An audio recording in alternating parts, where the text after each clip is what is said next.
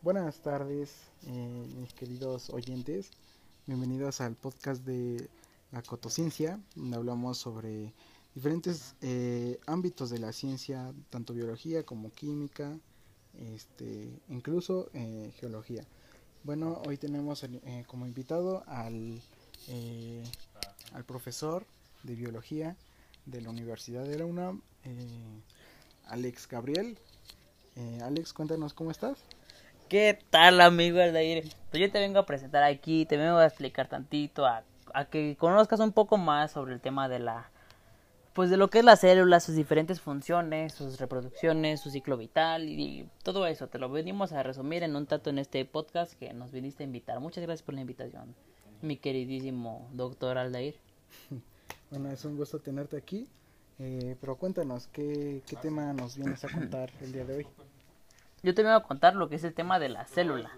Este, como primer subtema, te vengo a explicar lo que qué es la célula. Bueno, ¿tú sabes lo que es la célula, mi queridísimo Aldair? ¿O te lo explico? Bueno, mira, te lo explico de una vez. La célula es la unidad fundamental de todos los seres vivos. No existe ningún organismo vivo de inferior tamaño al de la célula, pues todas ellas son capaces de llevar a cabo las funciones de nutrición, relación y reproducción. Ahora, ¿a ti te interesaría saber lo que es la función, lo, lo que son las funciones de la célula? Mm, claro. Pues la- las funciones de la célula son estructural, son secretoras, son metabólicas, son defensivas y de control y reproductoras. Ahora, dime tú, ¿te gustaría saber lo que es el tamaño? Bueno, ¿de qué tamaño son las células? Pues mira, te explico. Depende, pues puede verse a simple vista o ser diminuto, que sería de que sería medida en micrómetros, pues.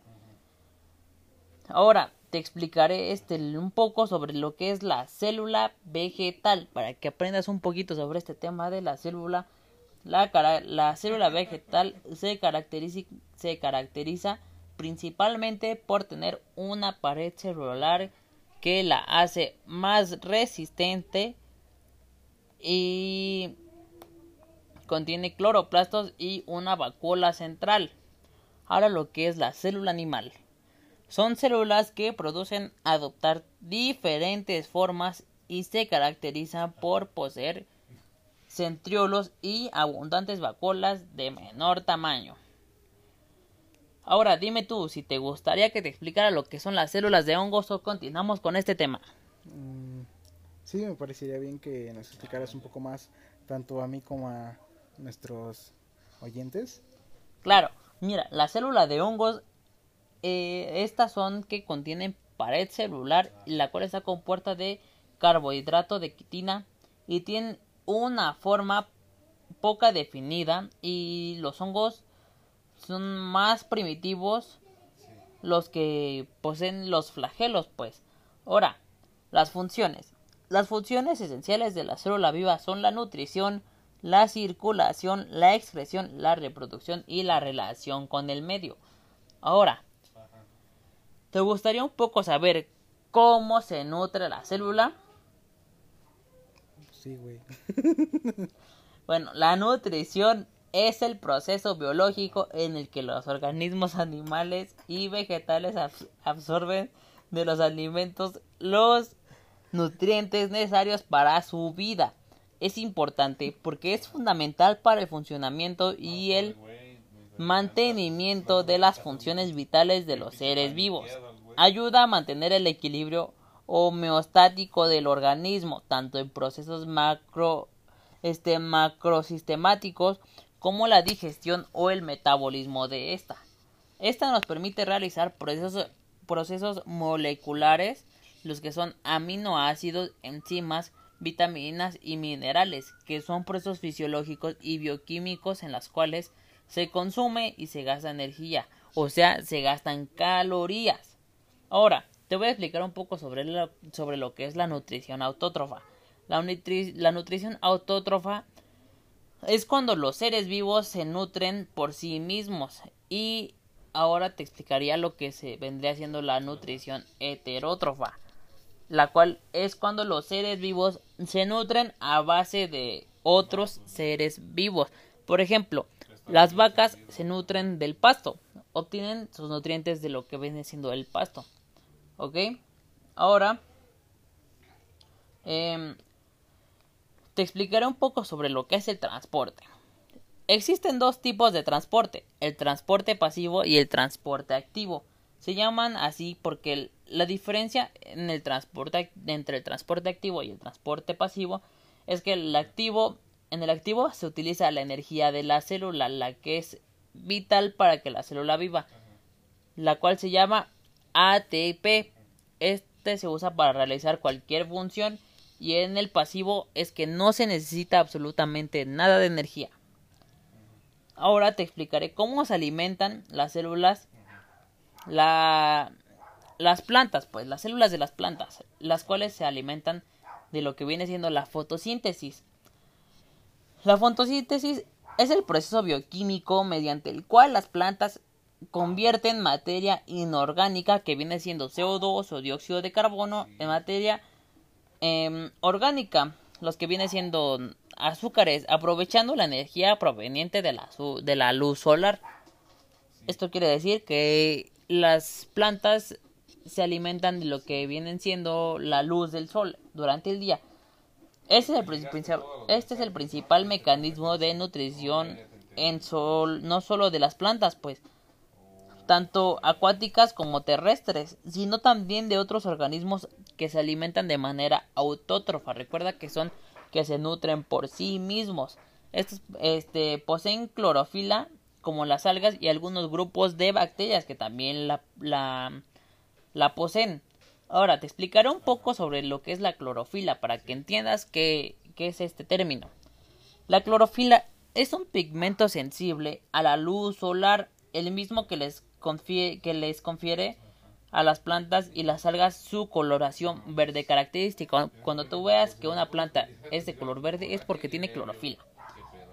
Este pigmento se encuentra en los cloroplastos, que son organelos celulares de diverso tamaño que son propias de las células vegetales únicamente.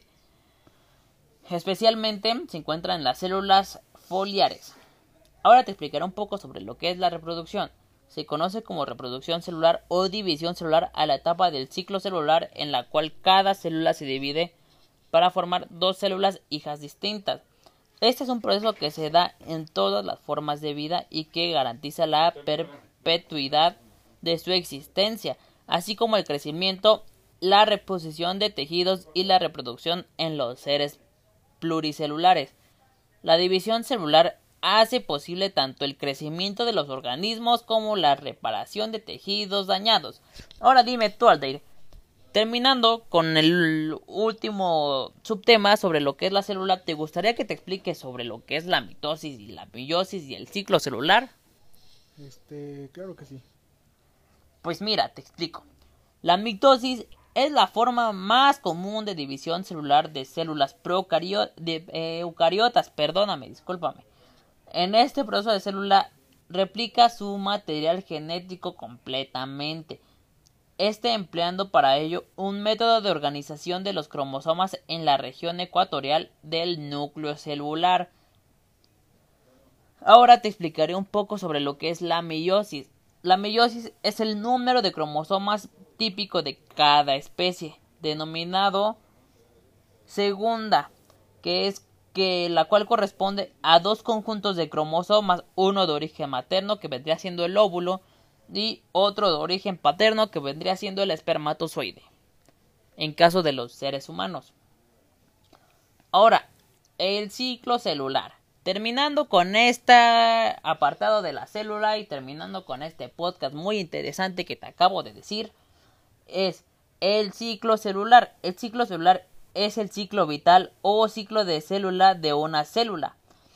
Es decir, es la serie de etapas de crecimiento y de desarrollo que experimenta una célula entre su nacimiento y su reproducción, o sea, la división para hacer dos nuevas células hijas. Bueno, pues damos por terminado este podcast, mi queridísimo, eh, amiguísimo y locutor Aldair. Este, no sé qué te gustaría opinar sobre, sobre esta, este gran esfuerzo que hice para venir de invitado en tu grandísimo programa. muchas gracias a ti por, eh, por poder venir a mi podcast. Este, nada más cuéntanos, eh, básicamente nosotros somos células, nosotros necesitamos de las células para vivir. básicamente eh, mm, somos células eh, desde nuestra piel hasta nuestro cerebro.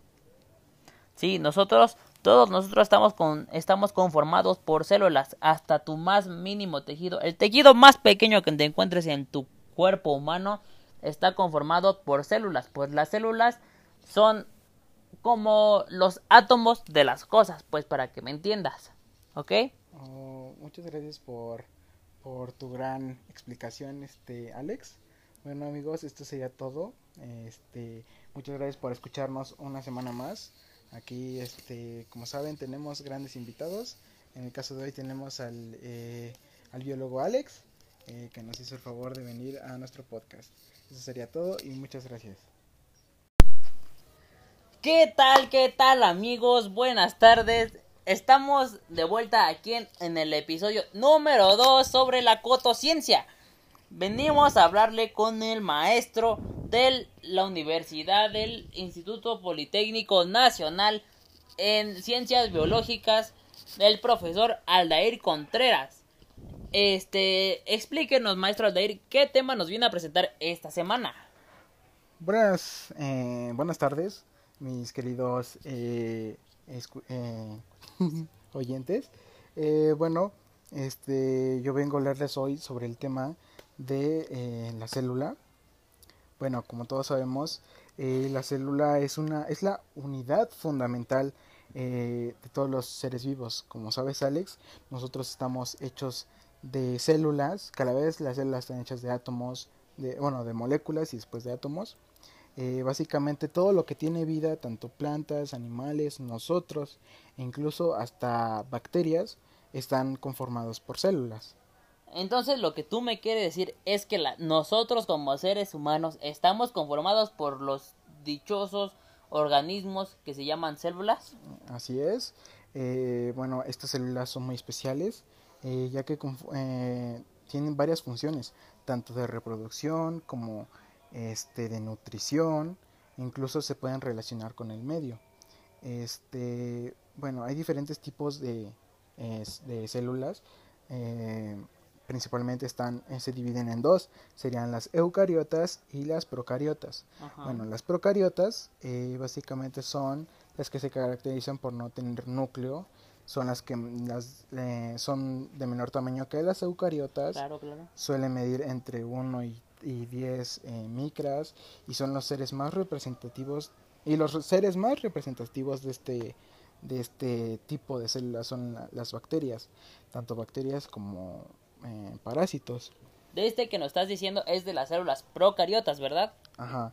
Y las células eucariotas eh, es aquella que tiene un núcleo definido en el cual se encuentra el material genético que sería ADN está protegido este por un citoplasma y una membrana que constituye la envoltura celular.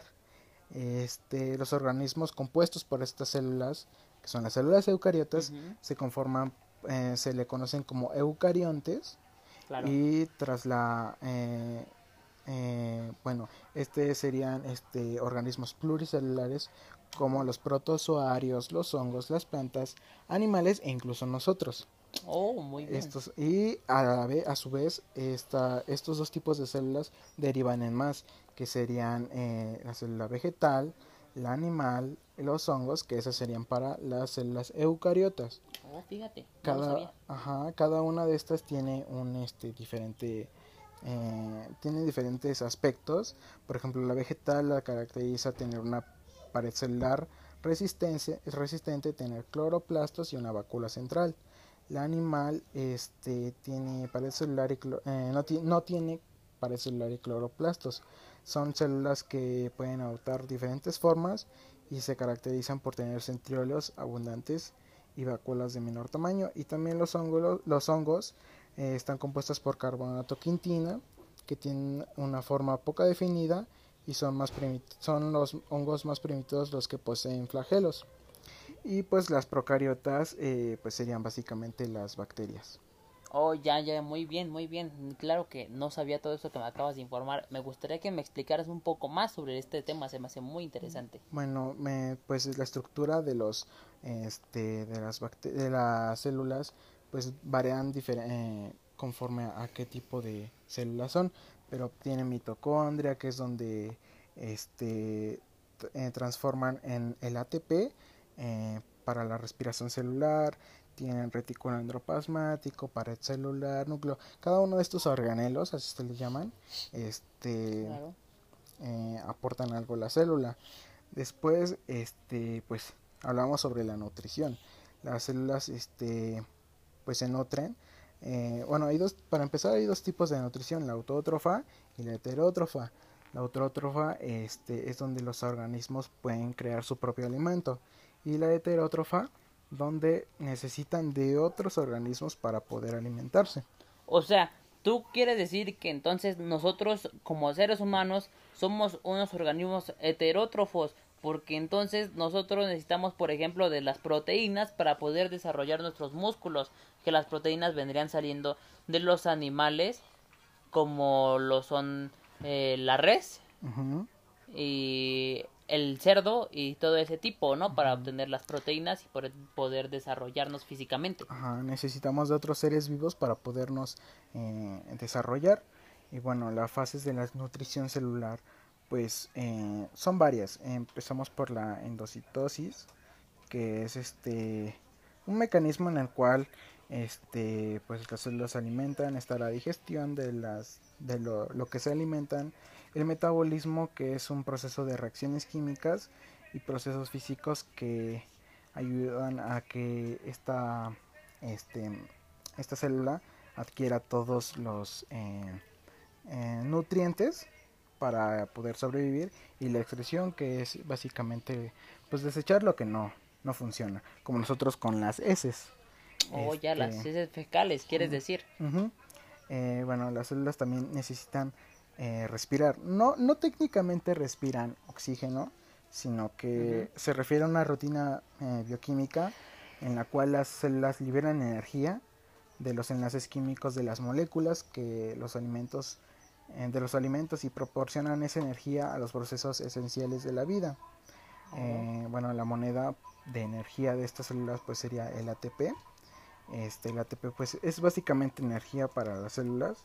Este, y pues ya esto básicamente se encarga la mitocondria de pues hacer todo este proceso. Claro, si no mal recuerdo, el ATP también se utiliza en varias fases del ciclo de Krebs. así es, de la cual vamos a hablar eh, más adelante. Este, bueno, vamos a hablar la respiración anaerobia y aerobia. Este, bueno, la respiración aerobia es este mediante hidratos, eh, no, este, la anaerobia es mediante hidratos, sulfatos, dióxido de carbono y este, mediante iones de hierro. Y este, unos ejemplos de respiración aerobia es el metabolismo en los seres humanos, reptiles, aves y mamíferos pues en, en su totalidad que necesitan de oxígeno para poder respirar. Este, bueno, este, hablamos de la glucólisis que es una ruta metabólica que sirve de paso inicial para el catabolismo de carbohidratos en los seres vivos. Esta consiste fundamentalmente en la ruptura de moléculas de glucosa mediante la oxidación de la molécula de glucosa. Okay. Mm, otro tipo de respiración sería la fermentación láctica y alcohólica, en donde este, pues básicamente se fermenta, por ejemplo, el, este, el ácido láctico o el etanol. De hecho, de la fermentación alcohólica viene eh, saliendo la cerveza y de la fermentación láctica eh, vendría siendo el yogur. ¿En serio? Sí. Este, bueno, el ciclo de Krebs es eh, genera la mayor parte de los eh, acarreadores de electrones, que sería energía, que se conectan en una cadena transportadora de electrones en, la última parte de la respiración celular de las células eucariotas. Claro, del ciclo que te hablaba anteriormente, ¿no? Bueno, también las células este, tienen algo que se llama transporte, el transporte eh, pasivo y el transporte activo. Este, bueno, el transporte es importante para la célula porque permite expulsar en su interior los desechos del metabolismo. El transporte activo es donde se necesita eh, ATP, que es energía, y en el activo es donde no se, no se necesita ningún tipo de energía para pues, el transporte. Oh, muy bien, claro. Había leído que en el tipo de transporte pasivo, porque claro, antes de que tú vinieras aquí, nos decían que no se usaba ATP, pero sí se utilizaba un tipo de energía que vendría siendo la energía de movimiento solamente, pero se, según decía que el, no se usaba ATP, por eso era transporte activo y transporte pasivo. De hecho, este eh, para el transporte activo, este, pues sí se necesita lo que sería el adenosín fosfato, que es el ATP. Este nos ayuda a, a este eh, a transportar a través de su membrana moléculas de gran tamaño y partículas. Este, bueno, el transporte pasivo viene siendo lo que es este, la difusión y la difusión facilitada, en el cual diferentes moléculas pasan a través de la membrana plasmática, ya viene siendo de, eh, de una, un canal de proteína o una proteína cargadora, que es como si fuera una puerta para que entren al citoplasma las cosas, los, este, los, las moléculas. Este, Y bueno, el transporte en masa que vendría siendo endocitosis, fagocitosis, pinocitosis, cada una de estas es diferente. Por ejemplo, la, la fagocitosis es literalmente alimentación celular, en donde, los, eh, donde las células este, comen o engollen a eh, patógenos. Claro. Eh, la, la pinocitosis es un es básicamente este beber este alimento este, en donde las, la, la, célula absorbe pequeñas cantidades de líquido extracelular, en donde están los diferentes tipos de proteínas que necesitan las, las células. Bueno, hablamos también de la fotosíntesis, que es el proceso más importante en la Tierra, ya que este, gracias a las plantas son las únicas que pueden hacer esto. Este, eh, necesitan eh, las plantas que tienen clorofila esto nos ayuda a que la luz la transformemos en, energía. Oh muy bien. eh, las plantas absorben dióxido de carbono y liberan oxígeno. Entonces esto nos ayuda a que en el planeta haya oxígeno y haya menos contaminación ambiental. Oh es lo que nos ayuda a nosotros poder respirar para poder sobrevivir. Ajá. Hay dos tipos de fotosíntesis que es la anoxigénica que eh, no utiliza agua para la reducción de dióxido de carbono y la oxigénica en donde necesita la utilización del agua para la reducción de dióxido de carbono. Este y también pues hay fases en la fotosíntesis, la etapa luminosa o fotoquímica donde este donde esta absorbe eh, la luz y transforma el eh, bueno absorbe la luz para almacenarla y en la en etapa oscura es donde este hace que pues en la luz la transforme en este energía y a su vez el dióxido de carbono lo transforme en oxígeno Oh, ya. ¿Y tú sabías que las células también tienen familia, por así decirlo? Oh, wow, no lo sabía. Es un dato curioso que me acabas de Básicamente, no es tener familia, sino que es la reproducción de las células. Hay dos tipos de reproducción. En la mitosis, eh, la célula este, se divide en dos, bueno, se divide y al final quedan dos células que tienen exactamente el mismo este, material genético, son idénticas. Y la meiosis es donde eh, básicamente es el mismo proceso pero dos veces y al último tiene cuatro células como producto. Y esas cuatro células tienen solamente la mitad de... Eh, ¿cómo de, tienen la mitad este de información genética. Oh, este este y ya este sería un ciclo el ciclo de la célula pues, de la vida. Y ya por último hablemos de la evolución de las de las células que pues eh, obviamente sabemos de que la vida mm, pues eh, surgió no surgió de otra vida sino que surgió espontáneamente de procesos químicos y físicos. Este hasta el día de hoy nosotros estamos conformados por células, pero tardamos millones de años en que nuestras células fueran, este, ¿cómo decirlo? Más, este, mm, mm, como que más mejores para generar, este, organismos completos, como es tu hígado, como eres tú, este, y pues eh, se, cree que los, las células procariotas son las, eh, las primeras que básicamente aparecieron en la Tierra y son las más primitivas. Entonces, las células procariotas serían el primer tipo de células que aparecieron en la existencia. Y las procariotas, pues serían las consecuentes a esas, ya que son este las que pues generan eh, organismos enteros, como lo son desde un renacuajo hasta nosotros. Ok, muy bien. Me impresiona mucho este tipo de información. Sí, y pues eso sería todo de mi parte. Espero que pues hayas entendido un poco más de este tema y que te haya agradado, que hayas este eh, te hayas cultivado de información, de conocimiento y pues muchas gracias por eh, invitarme a tu podcast y gracias Alex.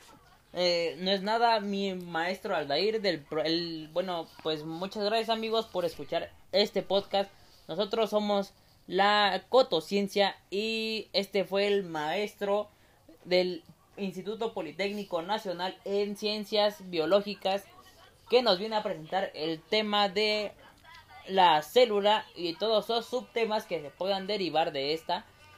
Así que muchas gracias mis amigos y nos vemos luego la próxima semana. Hasta luego. Adiós. Adiós. Turun, turun es el, el es el es que como no hay productor. Claro mi maestro no le se preocupe